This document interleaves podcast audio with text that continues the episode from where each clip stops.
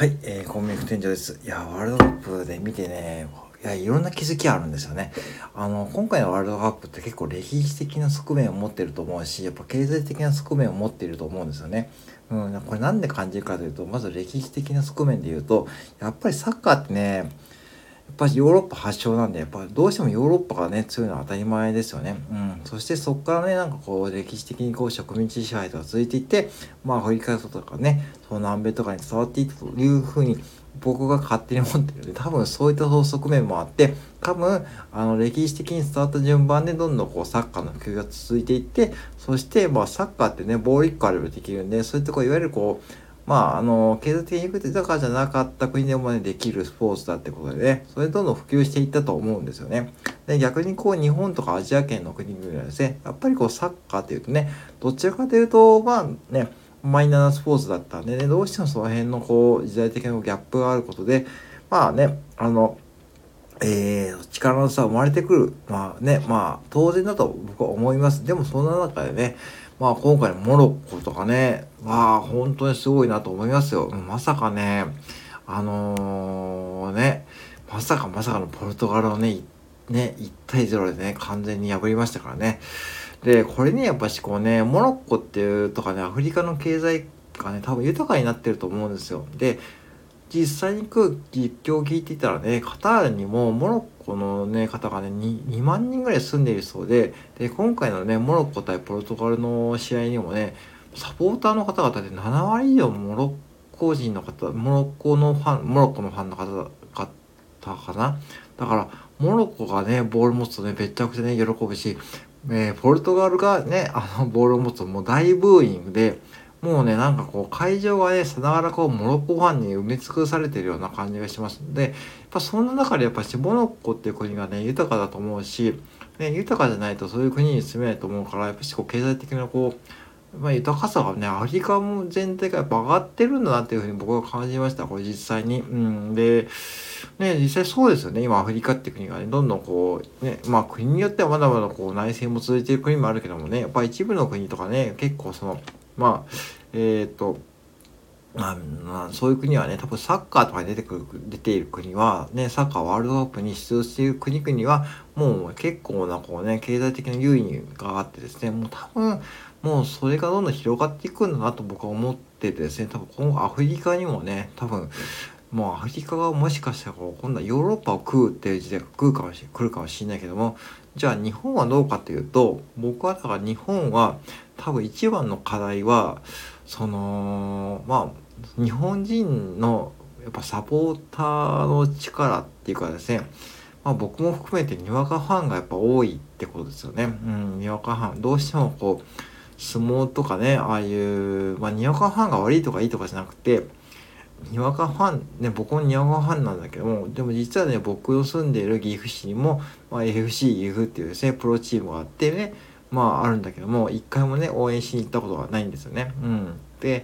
ぱちょっとこれね、僕は個人的にこう反省したというかですね、その、まあ、ぶっちゃけすごい弱いんですよ。FC 岐阜って J3 の中でも、もう底辺で、もうね、もう万年こうね、そう、その底辺状態でね、もう苦しんでいます。でも苦しんでいてもですね、こう、ちゃんとこう、ファンサービスもやるし、ちゃんと、えー、スポンサーも地元企業ついてるから、まあ全然こうね、じゃあ今、今からこう J、どうのかなるっていう状況じゃないと思うんだけども、やっぱしね、まあ、なんかこう FC のホームページ見たら年間1万円で結構ね、その優遇されるんですよね。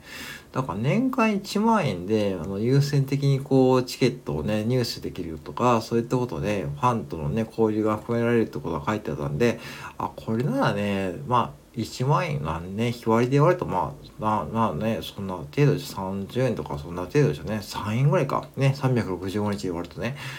だからそれでまあサポートできるんならね、まあやってもいいかなっていうふうに思います。まあ募集はしてないんだけども、まあね。で、そういうふうな情報ををもっとね、公表してもいいし、多分公表してるんだろうけども、やっぱりどうしてもね、ワールドカップが終わっちゃうともうそれでまあ他の競技とかね、他のスポーツね、来年は WBC もあるからね、やっぱどうしても野球人口が多いんでしょうがないと思いますけども、うん。やっぱサッカーをやっぱしこれから盛り上げるにはねこうサポーターの力ってとてもね必要だと僕は思いました。うん、やっぱモロッコのサポーターほんとすごかったもん。だってもう常にねもうブーイングならしいですよ。もう本当に。でブーイングならしいねででもモロッコモロッコでも怪我人が最後の方はいっぱい出てたんでまあ次のフランス？フランスには勝てるのかねこれね。いやだってもうねやっぱりねうやっぱりねもうね違うもん本当に。なんかなんか違うんで。これ見た方は分かると思うんだけどもやっぱりねもうねイングランドもすごいしフランスもすごいしなんかね別世界ですよねサッカーの感覚が。でモロッコのサッカーってねやっぱし見てる感じやっぱしこうねまあどうしてもこう、うん、その、えー、個人の体力的なところに偏ってる部分があったのかって僕は思ってるんで、次回がね、ほんと苦しいと思います。でもね、これもしね、もし、もしモロッコが優勝したらさ、いや、本当偉いことになりましたよ。これ本当にアフリカにとっては本当にすごくいい教育材になってですね、それこそ経済復興のね、きっかけになると思うしですね、どんどんね。もう本当にそういう時代が間近に迫ってると思うし、じゃあ日本をね、じゃあこれからじゃあベスト8に持っていくのはね、やっぱしこれ日本人の方々の、まあこんな大きな話をするつもりはないんだけども、やっぱ一人一人がね、やっぱできることもね、まあこれやっていけばいいと思うんですよね。うん、だから地元のね、えー、あると思います。地元の F、F、えー、と、J1、J2、J3 あると思うんだけども、まあね、うん、あの、まあ結構だね、金額で別にそんな無理しない金額で応援できるんですよね、うん、だからそれをやりながらねやっぱ資金的な面で自分が無理なくやっていくのもいいし、まあ、実際にこう足を運んでね応援できるのがいいんだと思うけども僕みたいなこう不規則な仕事してる人間はねなかなか難しいんでね、まあ、できる限りねちょっと金銭的な援助をしようと思います。うん、まあそういったことですよね。うん、まあだからねちょっとにわか半をね少し卒業してですね、ちょっと来年はね、やっていこうと思いました。うん、はい。えー、以上でございます。モロッコですね。まあ、個人的にモロッコです。モロッコ応援しております。以上です。